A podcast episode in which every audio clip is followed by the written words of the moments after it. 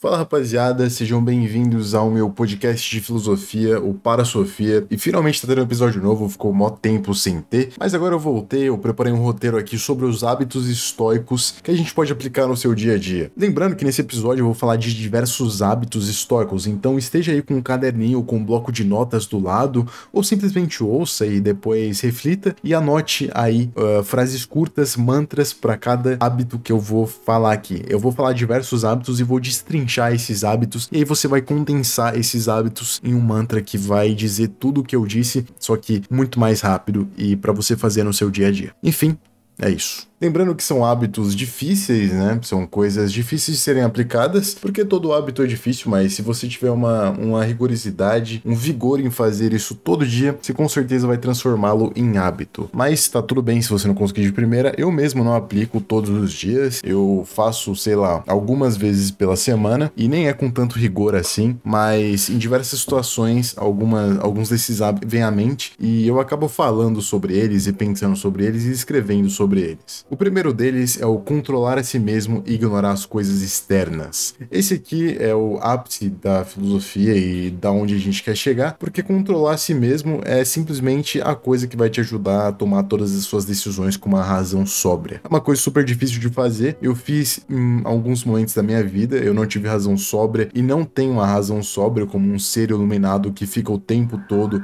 com aquela razão que tá tomando conta de tudo o tempo inteiro, mas eu espero algum dia chegar em algum estado onde a minha razão fique conectada 100% do tempo, ou pelo menos perto disso, e que eu possa tomar as minhas decisões com uma sobriedade, para superar os males e os vícios e conseguir fazer as coisas certas nas horas certas, tendo as percepções certas. É, é uma posição extrema a do estoicismo, porque, primeiramente, você tem que olhar as coisas que você controla e também as coisas que você não controla. Então, tudo que você não controla tá dentro daquele meio de coisas absurdas. Por exemplo, exemplo, coisas horríveis como crimes, assassinatos, pessoas passando fome, e você não controla essas coisas. E o estoicismo diz pra gente não se preocupar com essas coisas, fazer a distinção de tudo que você não controla e tudo que você controla. E como você vai olhar para um mendigo na rua ou para uma notícia de pessoas passando fome e não se importar com aquilo? Então é uma coisa bem extrema, é bem difícil de fazer, mas se a gente quiser a tranquilidade da alma, eu acho que é uma coisa primordial, certo? Lembrando lembrando que também tem uma distinção entre você se importar sentimentalmente e se importar de forma racional. É claro que nós não vamos olhar para uma situação de fome e vamos simplesmente parar de se importar, até porque eu acho que isso é humanamente impossível e talvez nem seja tão bom empaticamente falando. Mas existe uma diferença entre olhar para alguma coisa e se emocionar negativamente com aquilo ou olhar para alguma coisa e ver aquilo como se fosse um problema a ser resolvido. E eu acredito que o estoicismo foque justamente nesse problema problema a ser resolvido. Então a gente olha para alguém passando fome e vê aquilo como algo que nós possamos fazer algo para evitar, mas não a curto prazo, é algo a longo prazo. Por exemplo, na vida pública, os estoicos, muitos deles é, tinham uma vida política e tentavam resolver aquelas coisas das quais eles viam que não poderiam a curto prazo pela política em si. Então, usando a razão e focando nas coisas que você controla, você vai conseguir adquirir adquirir mais controle a longo prazo das coisas que você não controla, ou simplesmente adquirir o controle voltado para si mesmo, aquele controle que vai contra os males e os próprios vícios. E fazendo isso, você vai ter mais emoções positivas. Você não vai se deixar ser afetado pelas coisas externas, né? Você vai se importar justamente com uh,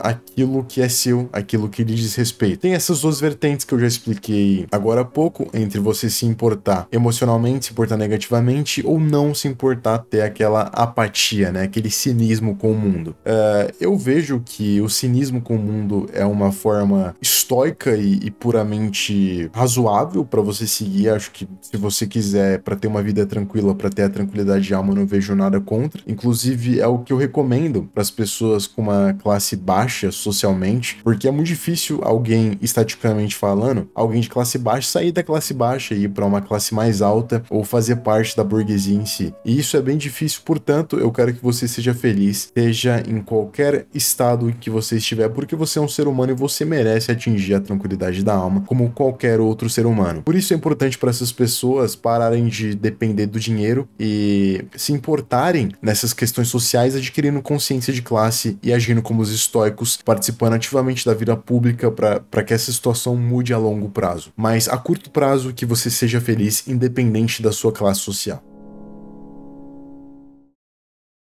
Fazendo isso, você vai ter mais clareza do ser, você vai ter clareza de até onde você pode ir, dos seus limites, das suas metas e do que você quer fazer na sua vida, porque você vai ver uh, justamente definir os seus limites. Você vai conseguir adquirir uma percepção aguçada do que é você e do que não é você. E isso faz com que você se importe menos com as coisas que você não pode controlar. E esse aqui é o primeiro hábito estoico, que é justamente tentar adquirir a percepção das coisas que lhe dizem respeito, das coisas que não lhe dizem respeito. Então, portanto, uma notícia de um avião desaparecido lá no Oriente Médio não lhe diz respeito, portanto não se importe com isso. Claro que você pode olhar aquilo com empatia, sem problema nenhum, mas contanto que essa empatia não vire um sofrimento que você vai ruminar emocionalmente pelo resto do seu dia, aí tá tudo bem. Então, é, o primeiro hábito é esse: tentar ter distinção das coisas que você pode e das que você não pode controlar. O segundo hábito é sobre a fortuna ser implacável. Então, você pensar todos os dias sobre as coisas que podem acontecer acontecer tanto as coisas boas quanto as coisas ruins. E quando eu digo fortuna, muita gente não entende, mas fortuna é simplesmente uma deusa para os antigos, a deusa do destino que pode dar coisas boas e coisas ruins. Um mantra que eu sempre tenho é: tudo que a fortuna dá, ela também pode tirar. Então, tudo aquilo que não lhe diz respeito, por exemplo, tudo aquilo que está ao nosso redor, como por exemplo o meu monitor, o meu microfone, tudo isso foi a fortuna que me deu. Nada disso me pertence de verdade. Sócrates mesmo fazia. Sócrates não, né? Platão fez uma distinção muito boa, eu, acho que foi em A República. Ele diz que o que importa o aneleiro, que é aquele que gosta de anéis, né? Aquele que trabalha com anéis, é o anel e não a mão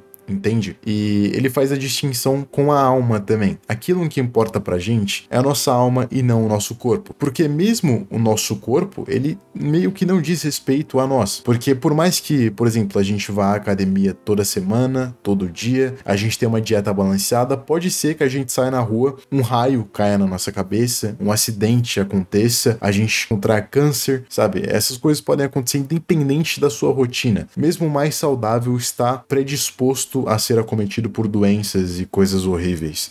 Então, você pensar no seu corpo como algo que não diz respeito também é muito importante, porque a fortuna é implacável. E quando a fortuna vier com uma doença ou algo que te mantenha, mantenha o seu corpo indisposto, você já vai ter a mente um pouco mais forte para lidar com isso, porque você vai saber que aquilo estava suscetível à força da fortuna. É bom pensar também que a vida do ser humano é como um cachorro amarrado a uma carruagem ou um navio alto mar. Às vezes o mar tá calmo, às vezes ele tá agitado. E o cachorro amarrado, ele sempre tá sendo carregado pela carruagem. Ele pode ir um pouco para lá, um pouco para cá, mas ele sempre vai estar tá amarrado à carruagem, queira ele ou não. E para ele viver feliz é só ele aceitar aquela condição e simplesmente aproveitar o trajeto que ele tá tomando e fazendo o que ele pode enquanto ele pode durante o percurso, né? Uma coisa importante também é observar os mares que nunca dormem. Ou seja, conseguir observar aquele aquele ponto na sua vida que nunca vai estar tá calmo e se acostumar com aquela falta de calmaria ou até mesmo se afastar daquilo, não tem problema nenhum você se afastar daquelas situações que você não vê um futuro, na verdade uma decisão muito consciente, muito racional. Uh, você também deve se preparar para as coisas. Como? Primeiro, não colocando carga emocional quando imagina as coisas ruins, ou seja, quando eu imagino uma coisa ruim, por exemplo, o fato de eu poder estar pobre amanhã. Alguém pode simplesmente hackear minha conta do banco e eu perder tudo. E isso pode acontecer. A gente pode achar que isso é improvável de acontecer, mas nunca que é impossível. Pode acontecer tipo um 0,0001% de chance, mas não é impossível que isso aconteça. Isso pode acontecer, só é muito improvável. Então a gente olha para essa situação,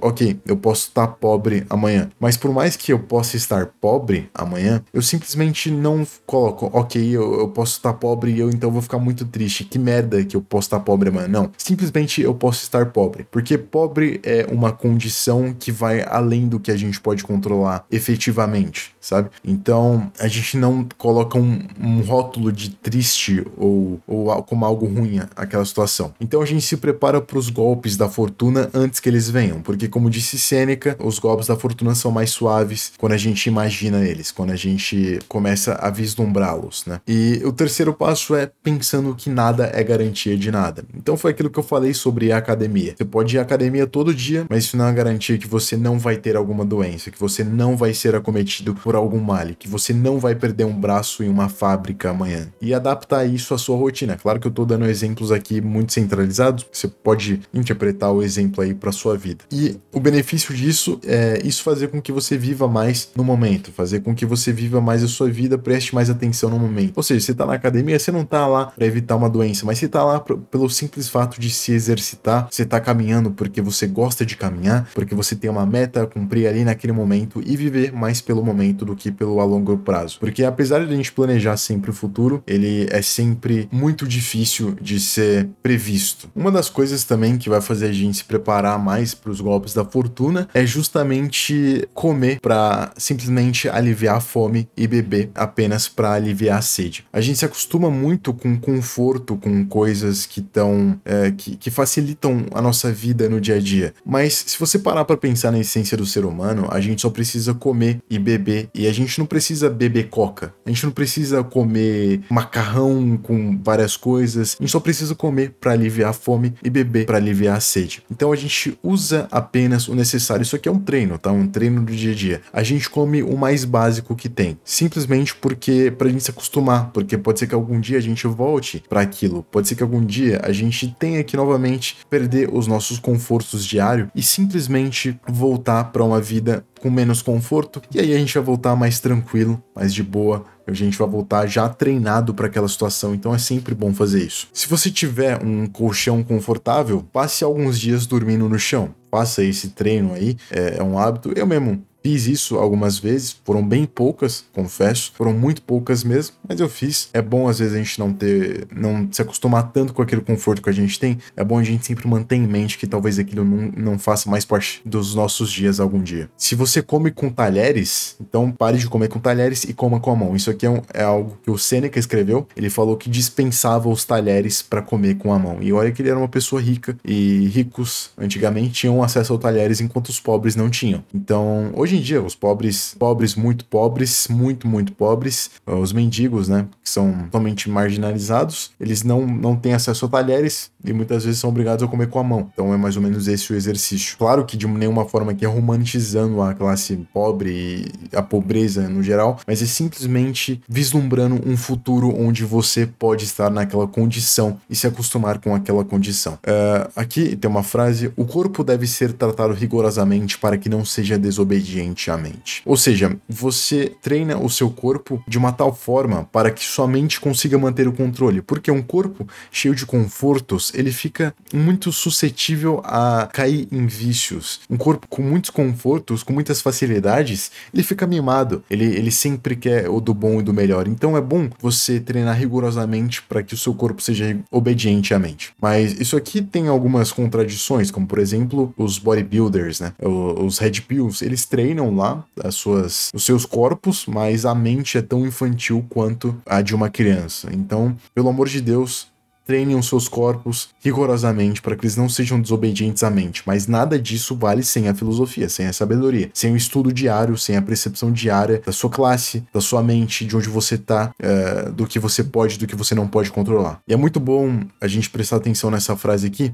O prazer de um banquete causa indigestão. Ou seja, comer demais, comer demasiado pode causar digestão. Ou seja, tudo o que é bom pode ter um tranco negativo logo em seguida, entende? Então é bom a gente sempre se atentar a isso. Ou seja, tudo aquilo que é positivo demais, ou seja, manquetes, tem tudo ali ao seu pé. Muitas opções podem ser ruins para você a longo prazo, então se decida e mantenha-se rigorosamente. E assim você vai se preparar para os golpes da fortuna. Agora o terceiro hábito é lembrar-se de quando você desejava as coisas que você tem. Isso aqui é um conselho, se não me engano, do Marco Aurélio, e foi uma das coisas que mais me ajudou a viver no presente, ser grato e praticar a minha gratidão e reconhecer a minha minha vida no momento presente onde a gente está. Porque isso faz com que você diminua o seu desejo de mais coisas. Ou seja, olhe para as coisas que você tem, por exemplo, tenho dois monitores aqui. Eu lembro quando eu desejava ter dois monitores na época que eu só tinha um monitor e lembrar disso faz eu ter gratidão agora pelas coisas que eu tenho, pelos dois monitores que eu tenho. E é isso. E eu lembrava quando eu gostaria de ser mais rigoroso com minha rotina e hoje eu sou até um pouco mais rigoroso com minha rotina e eu me sinto bem de ser rigoroso com a minha rotina. E eu sou grato por ter conseguido ter esse controle mental. Eu lembro quando eu desejava ler mais livros e hoje eu consigo ler mais livros, basta eu simplesmente sentar e ler mais livros e sou grato por ter isso, entende? Você aumenta a sua gratidão com essas coisas, simplesmente reconhecendo que agora você tem elas e lembrando de quando você desejava as ter. Então viva o presente, porque o desejo faz com que você viva na expectativa de um futuro onde você vai ter mais coisas. E é horrível viver na expectativa. O quarto hábito é pensar sobre o sentimento antes de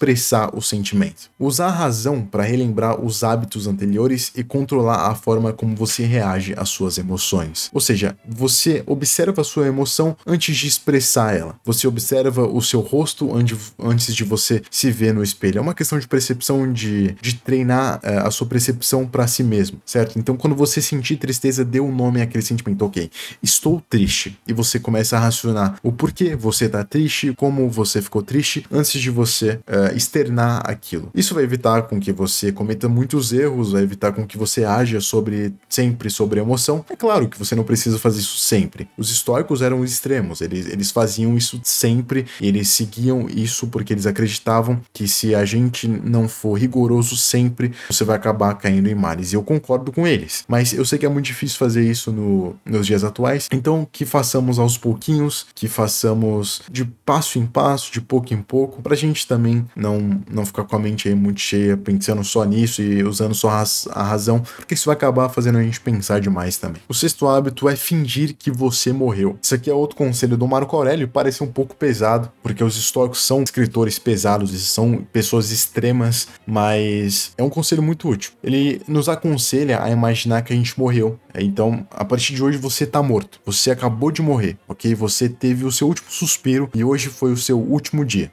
E a vida, a partir do momento, ou seja, daqui em diante, ela foi dada como um bônus pela fortuna, pelo destino. Você tá vivendo um lucro. Tudo o que você vive de hoje em diante é um lucro, é um bônus. É aquele conteúdo extra depois do jogo, entende? Então a gente tá aqui além do nosso tempo. A gente tá aqui como se a gente estivesse recebendo um bônus. A gente tá aqui de, como devedores, entende?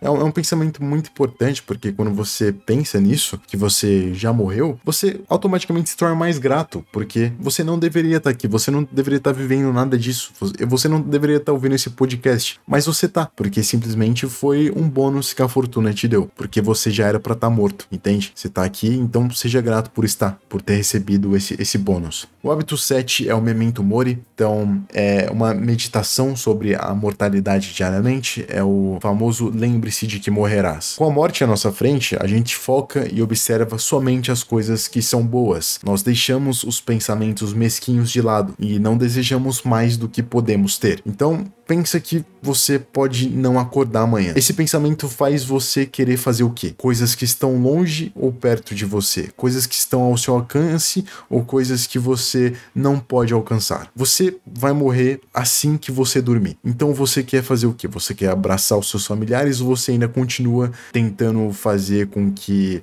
você fique milionário apostando em alguma coisa, sei lá, na Mega Sena. Ter essa consciência de que você vai morrer faz você tentar concluir as coisas que você tem ao seu alcance, como pintar, escrever, é, fazer uma música da melhor forma possível, ou faz você querer continuar tentando alcançar, por exemplo, um ídolo que mora a 299 mil milhões de quilômetros de você, ou se igualar a personagens históricos que foram muito bons. Você vai morrer hoje. Você não tem mais tempo de ser um Picasso da vida. Você não tem mais tempo de se igualar ao Leonardo da Vinci. Então faz o que está ao seu alcance e faz da melhor forma possível, porque vai ser a sua última expressão. O oitavo hábito é o não dá para mudar o passado, então amor fati. Só que é algo que Nietzsche comenta muito também. Então ame o destino ame o passado e ame o presente. Ame o destino porque você não sabe o que vem e é bom que você ame para que venham coisas boas, para que você vá pro destino com compaixão, com amor, virtude e sabedoria. E ame o passado porque ele já aconteceu e você não pode mudar. E o amor é libertador. Quando você ama, você simplesmente perdoa e você segue. E ame o presente para que você consiga fazer as coisas da melhor forma que você pode fazer. E o que acontece, acontece e nada pode mudar o que acontece. Se aconteceu, tinha que acontecer. E obviamente isso aqui é outro conselho uh, extremo dos estoicos, ok? Porque nós vemos várias mazelas sociais, como por exemplo a fome mesmo, e os estoicos olham para isso e eles falam: se aconteceu, tinha que acontecer. Então, se aquela pessoa tá passando fome, é porque ela tem que passar fome. E isso aqui é algo extremo. Isso aqui é algo muito extremo do estoicismo. É um pensamento até pesado. Você olha para as pessoas e você fala isso e você pensa dessa forma, mas de certa forma é um pensamento libertador, porque tinha que acontecer e acontece e, e, e não dá para mudar o que aconteceu. Então, por mais que seja um pensamento pesado, é algo bem realista, porque é duro falar isso e é um pensamento muito pesado, mas não tem o que fazer. Se as coisas elas tivessem que acontecer de outra maneira, elas simplesmente aconteceriam de outra maneira. Mas o agora aconteceu e aconteceu. E foi assim. E não tinha outra alternativa. A partir do momento que uma coisa aconteceu, então ela só poderia acontecer daquele jeito. Não há outro caminho a ser seguido. Por mais que a sua imaginação te engane dizendo que teriam outros meios. É claro que o futuro, ele pode ser sim diferente. É aquilo que eu disse, você pode lutar por um futuro melhor, por um futuro para sua sociedade melhor, para sua classe, mas se a sua sociedade, se a sua classe passou por aquilo e aconteceu aquilo, é porque não tinha como ter acontecido de outra forma, por mais que a sua imaginação te engane dizendo dizendo que teriam outros meios, porque se houvessem outros meios, teriam acontecido outros meios. Então a gente fica pensando, olhando para o passado e falando, nossa, mas se eu tivesse feito aquilo, se eu tivesse. Não, não, não tem essa possibilidade. Não existe o se, o se você tivesse, não existe. Só podia ter acontecido aquilo e foi assim que aconteceu. Então aceita e segue em frente. Tudo que acontece produz coisas boas e ruins. Às vezes mais ruins do que boas e às vezes mais boas do que ruins. Então é bom e importante a gente olhar para o passado assim, que o pior que aconteça vai repercutir pelo menos um 1% bom. Pelo menos um, um, tracinho bom. Por exemplo, a guerra criou a internet. A que custo, né? É, essa é a pergunta. A que custo a guerra criou a internet? Bom, mas criou. Não tem como negar, não tem como fugir disso. A internet foi criada a partir de uma guerra. E a partir de várias outras atrocidades humanas, várias outras coisas foram criadas também. Mas a que custo? Mas não importa a que custo, porque elas foram criadas, elas estão lá. E a gente tem que olhar para isso como se fosse um bem, porque é um bem. A gente pode usar essas ferramentas para coisas boas a partir de agora. E o nono e último hábito é as pessoas confundem estoicismo com acomodação. Estoicismo não é acomodação, como eu disse diversas vezes. Estoicismo não é você aceitar tudo o que te acontece e deixar o seu destino a Deus dará. De forma alguma. Estoicismo é você ter a distinção entre o que você controla e o que você não controla. O que você não controla, você ignora, você tenta deixar para lá, você olha com razão, com empatia empatia, mas sem colocar carga emocional. E o que você controla, você vai lá, você segura com as mãos e você age para agir racionalmente e fazer o melhor que você pode fazer com aquilo que você quer fazer de acordo com o que você quer fazer. Os estoicos, eles nunca foram acomodados, sabe? Eles sempre aceitaram as suas condições e mesmo assim eles tentaram mudar as condições de outras pessoas. Posso falar aqui de Epiteto, que foi